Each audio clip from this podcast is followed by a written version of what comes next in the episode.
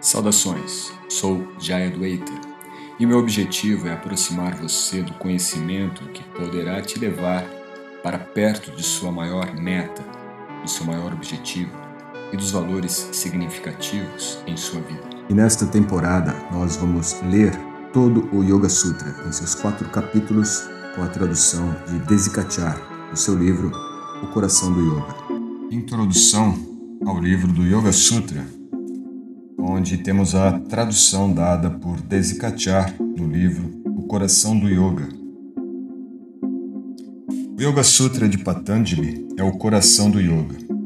O coração, Hridaya, é aquilo que não muda, e Patanjali deu definição e forma permanentes ao yoga em seu sutra. O coração sem prana não vive e é irrelevante para nós.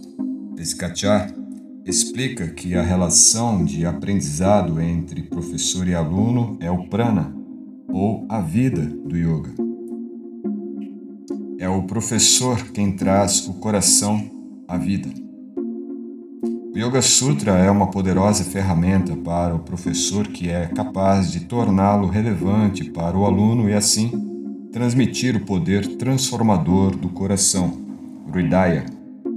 Desikachar enfatiza que o que apresentamos é uma introdução, porque o Yoga Sutra é vasto em sua extensão. Nas palavras de Krishnamacharya, há um oceano entre Ata e Iti, a primeira e a última palavras do Sutra. No estudo do Sutra como um professor, compreensões significativas e poderosas parecem saltar das palavras, às vezes de maneira bem inesperada. É recomendado que toda pessoa estude com um professor que tenha igualmente estudado e praticado com um professor competente, em quem tapas, a prática, swadhyaya, o autoconhecimento, e Ijvara Pranidhanava, a entrega, tenham produzido clareza. Patanjali apresentou sua obra no estilo conhecido como Sutra, que apresenta muito poucas palavras, é livre de ambiguidade repleto de essência, universal no contexto e afirmativo. O Sutra, de que obtemos sutura, liga o professor, o ensinamento e o aluno. Conforme o estudo e a prática se desenvolvem, a mensagem do Sutra assume uma ressonância mais profunda e se torna mais relevante, mais reveladora. Não pode existir pressa ou esforço exagerado para atingir essa compreensão deve ser um processo natural. Não há certeza sobre quem foi Patanjali. Alguns o concebem como uma encarnação divina da serpente Ananta, que sustenta todo o universo. Ele é Adishesha, o primeiro servo de Deus, que, estando tão próximo de Deus, é quem melhor conhece os ensinamentos dele. Podemos presumir que Patanjali não deu origem ao ensinamento do yoga, mas o herdou da vastidão dos Vedas, sob a orientação de um grande professor. Ele identificou todos os ensinamentos dos Vedas sobre a mente e os apresentou nessa forma precisa e organizada. Os conceitos de yoga como Ishvara, Klesha, Karma, Guna, Purusha, Samadhi, Siddhi e Kaivalya estão todos contidos nas antigas Upanishads e em diferentes formas. Os Vedas, contudo, são apresentados sem uma ordem particular, dificultando o seu estudo de um modo mais coerente. É um grande presente, portanto, que Patanjali tenha sistematizado os ensinamentos do Yoga dos Vedas num modo de desenvolvimento acessível. As palavras curtas, precisas e cheias de significado do Sutra possibilitaram a transmissão oral da compreensão do yoga, de professor para aluno, ao longo dos séculos. Nos tempos atuais, foi Krishnamacharya que teve o privilégio de aprender as complexidades dessas palavras no nível muito prático com o seu professor Rama Mohan Brahmacharya. Do mesmo modo, o estudo e a prática de Desikachar com Krishnamacharya resultaram na clareza e na relevância de cada sutra para os dias de hoje. Krishnamacharya e Dzikachar não estão interessados em especulação espiritual ou filosófica.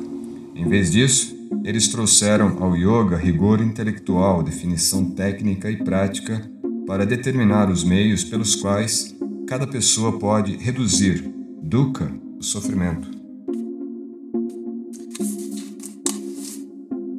Em contraste com outros sistemas filosóficos indianos que afirmam que nada é real com exceção de Deus, a posição de Patanjali é a de que tudo na experiência de uma pessoa é sat, verdade ou realidade, e não pode ser negada. Até dukkha, sofrimento, é sat. E não é algo que se deve envergonhar ou contra o que reagir. Todas as pessoas têm dukkha, sofrimento ou dificuldades. É parte de nossa realidade e, se reconhecido, serve para nos despertar para uma clareza e compreensão mais profundas. Como Krishnamacharya dizia, ou diria, graças a Deus há dukkha, ou seja, graças a Deus há sofrimentos. O que ele descreveu como inevitável motivo para a prática. Além disso, Patanjali deixa claro que tudo em nossa experiência é mutável. Nada, incluindo dukkha, está numa condição fixa. Assim, não existe o desejo. Podemos fazer mudanças positivas para nós mesmos. Patanjali oferece numerosos meios ao alcance de todos nós, que começa com a realidade atual de nossa experiência. Devemos começar pelo começo e Desikachar coloca isso de maneira simples. Se você contasse a uma pessoa incapaz, diz ele, de encontrar a sua própria casa, que há um pote de ouro num dos aposentos, ele ficaria muito feliz se não tivesse recebido essa informação. Para que serve o pote de ouro se não puder ser encontrado? Ele apenas causa dor, Primeiro é preciso encontrar a casa e entrar nela, depois há muitas possibilidades. Patanjali sintetiza o processo e as ferramentas para o autoconhecimento. Se os meios apropriados forem selecionados e praticados com a ajuda de um professor, nossas mentes turbulentas podem ser trazidas à paz. Extraordinária sabedoria e bem-estar são nossos potenciais esta é a mensagem essencial de Patanjali comunicada por Krishnamacharya e Desikachar.